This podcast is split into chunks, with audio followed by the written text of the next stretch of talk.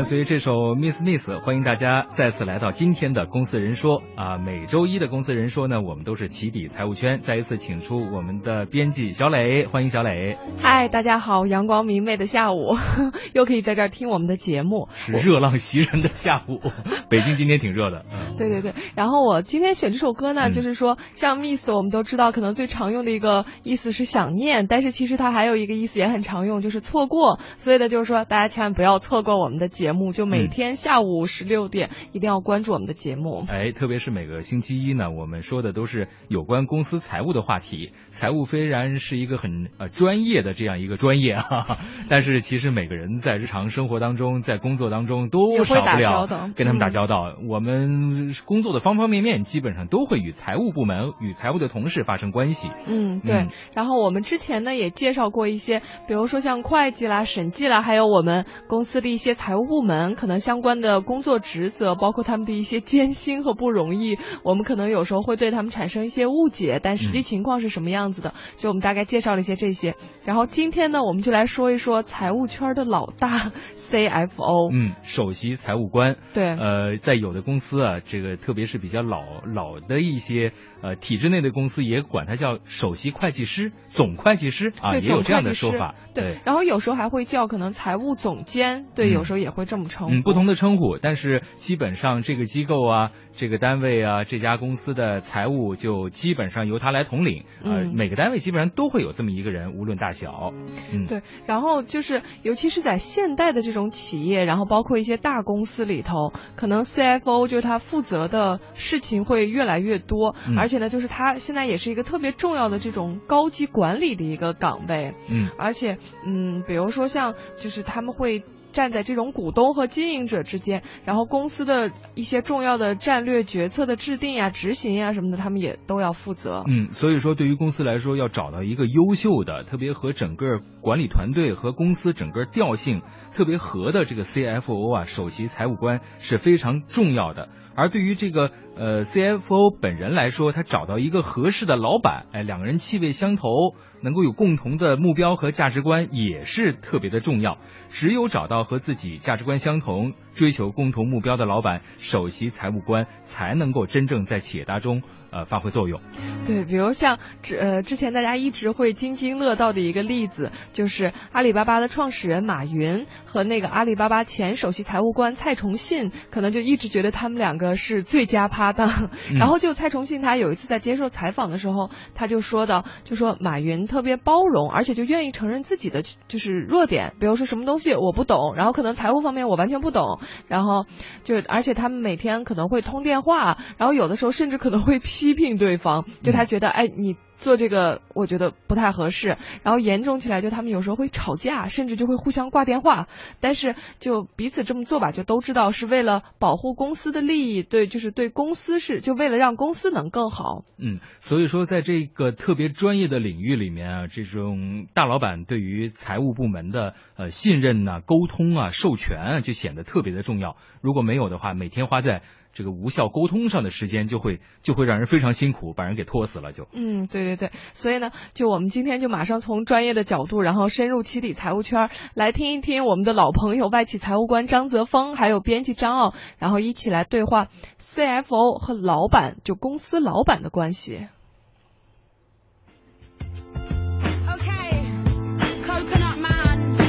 我是经济之声的张傲。嗨，大家好，我是 Prism 中国财务经理张德峰。前几期呢，我们说了很多内容，比如说这个财务是怎么在这个公司中夹缝生存的，公司倒闭了，财务部门到底有没有责任？而且在之前说这个公司倒闭的时候，你其实说很多责任是在老板，有的时候这个财务是控制不住老板。那今天我们就来说说哈，财务部门的老大，也就是 CFO，他和老板之间的关系。我们来分析一下这个头啊，就是说那个擒贼先擒王，我们 先把这个 CFO 给擒。下来啊，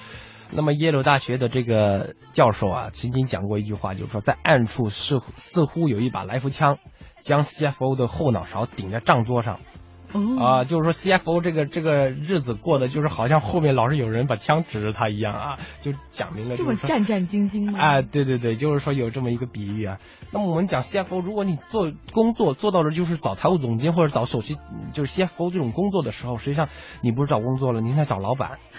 找一个对找一个合得来的老板，找一个就是跟你有相同的梦想，是起码就是说在这个现阶段来讲共同价值观的这么一个人，但是实际上 CFO。总是两三年就跳一次槽，中两三年跳一次槽，都是在一直就是在找工作、找老板。梦想很美好，但是现实很骨感啊。就是说矛盾可能是不可调和的。呃，对，因为这个东西，就为因为老板和这个 CFO 都是智商过人、那个智慧超群的这么一帮人，那么这些人要合作在一起的话，有一定的难度。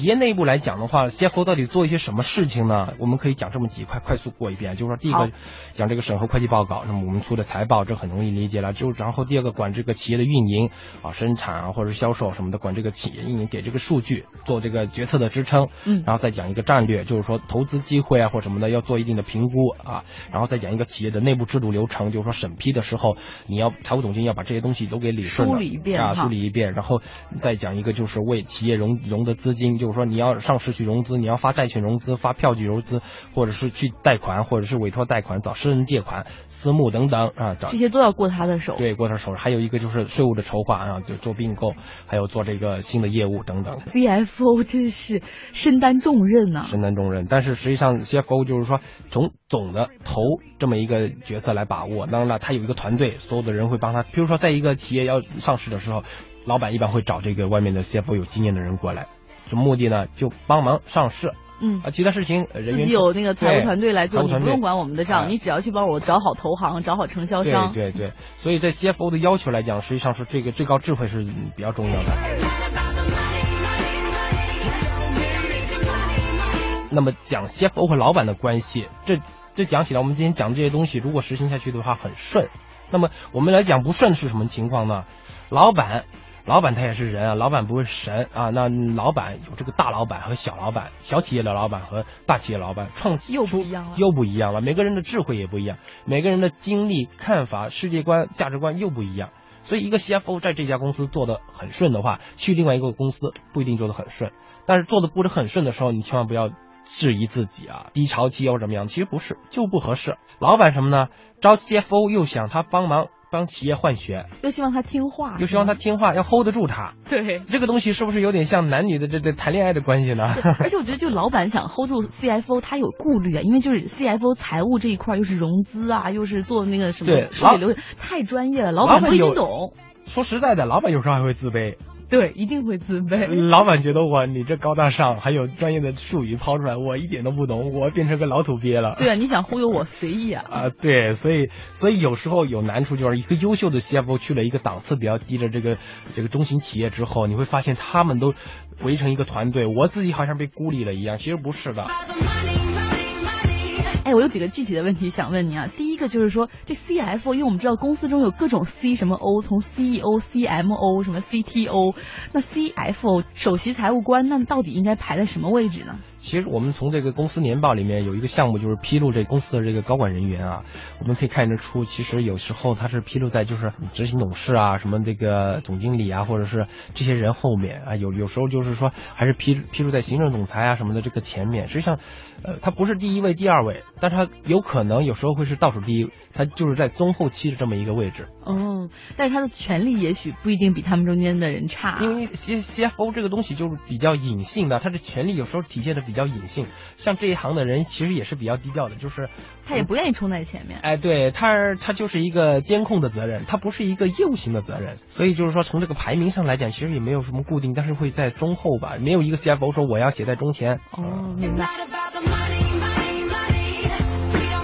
还有一个问题，就我发现有的公司，比如说像前一段时间上海家化，那那个原来董事长葛文耀辞职之后，那财务总监也是被解职了。那是不是新来的一个老板，他为了因为能够掌握这种财政大权，他一般都会把原来的这个财务官给 fire 掉，然后安排一个自己比较信得过的人？对，表面上看，呃，之前老大走了，老大把这个财务总监也带走，但实际上我们要分析什么呢？就是说这家企业的背景，家化应该是一家国有企业，对，是国企，是老国企，老国企有老国企。奇的风格啊，所以他这个老大走了，CFO 一起走，这个我一点一我我觉得很正常啊，我所以这个各中的原因啊，大家都应该是能够体会到把根给挖断。对，连带关系，这实际上在不同企业是有不同的反应的。像欧美企业经历了很多的这种金融危机啊，实际上他们对这个财务总监 CFO 的位置还是看得非常重的，就财务这条线看得还是非常重的。所以有时候 CFO 的这个根子比这个总经理、这个副总裁什么的还要深。所以你总经理走或者是董事长走，你换人换人就换人呗。我财务我要保证这个基业长青，我要保证这个百年企业的。他们是作为这种作用存在的话，那你走就走，那么这个还重要。所以有的公司是铁打的财务总监，流水的 CEO 和总裁哈。所以说 CFO 和老板的关系究竟还有多微妙，我们要在下期节目中跟大家细细道来。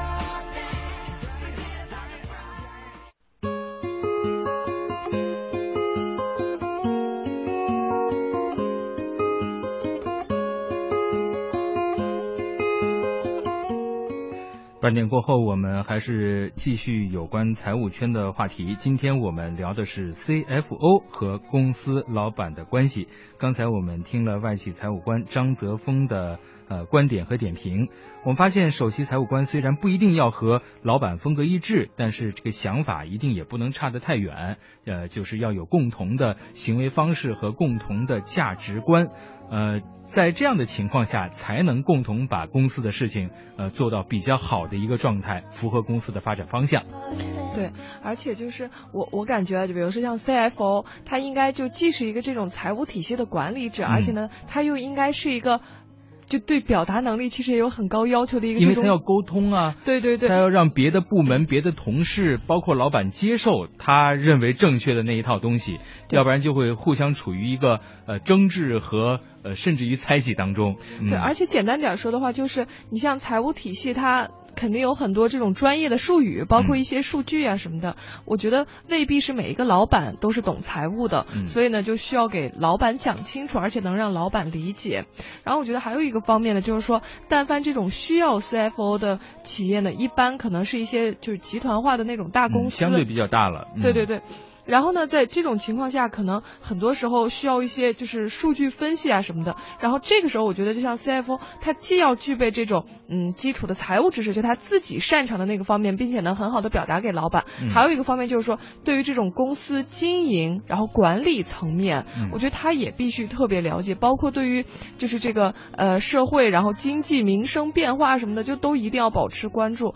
然后这样的才能从财务角度提出建议。你比如说是一个就是。只对财务了解的老板啊，不不是 CFO 和一个就是说不光对财务，而且对经营管理、对整个公司，然后对于现在的那个行业都很了解的 CFO 的话，他给出的建议、给出的观点一定是不一样的。那是 CFO 他。不只是一个 会计，不只是一个总会计，它更是公司高管的一个重要的组成部分，甚至于要未雨绸缪，呃，去把握住公司在发展过程中有可能会出现的那些风险点，甚至于下属的各个部门、各个分支的子公司有可能会在哪些方面需要财务部门的支持，包括体现呃那个提醒他们在哪些方面会要小心。嗯，所以这个我就记得以前看过一句话，然后就说像 CFO 有没有经营思维的话，就制定出的策略肯定会不一样。然后，那么企业到底是会受益还是受损的话，恐怕就在 CFO 的这个建议的一念之间了。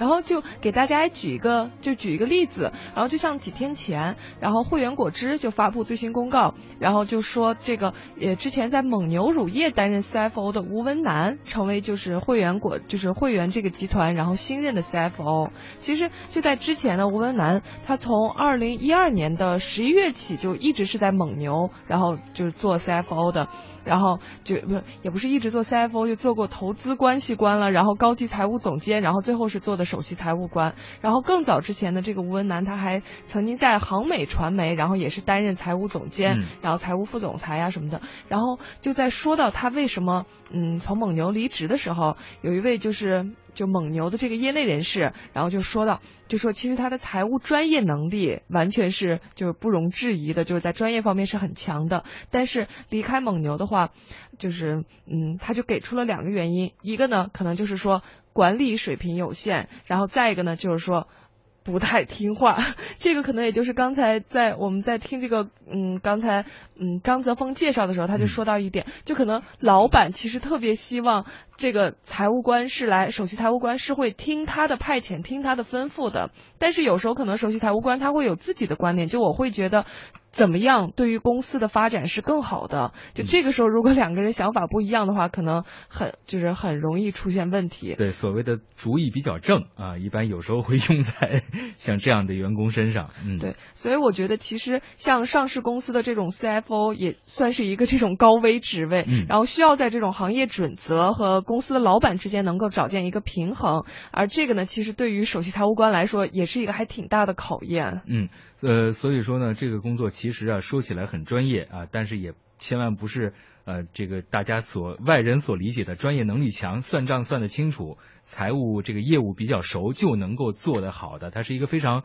复杂的。呃，包括跟你的沟通能力啊，你对行业的了解都是密切相关的一个岗位。嗯，对。然后呢，呃，所以我觉得，就是如果站在 CFO 的角度来说，他肯定特别希望自己能碰见的老板是那种，就是说，哎，会放手让有能力的人去做自己擅长的事情。然后呢，但是又能适时的把关，可能这对 CFO 来说是一个 特别理想的老板。嗯。然后，所以就是说，像呃。就对，如果对财务感兴趣的话，就一定要每周一锁定我们这个十六点的七里财务圈。然后，当然，就如果哪些朋友自己是在财务圈的这种公司里面，然后也希望能跟我们吐槽或者说分享一下你的职场。然后明天的公司人说呢，就我们也是一个固定板块，就每周二我们都是呃走进一个神秘而又纠结的圈子 HR 人力资源资源圈。然后明天呢，我们一起来说一下 HR 里面的考勤制度，就是在公司里面为了严格规范上下班都会有这种考勤打卡的制度，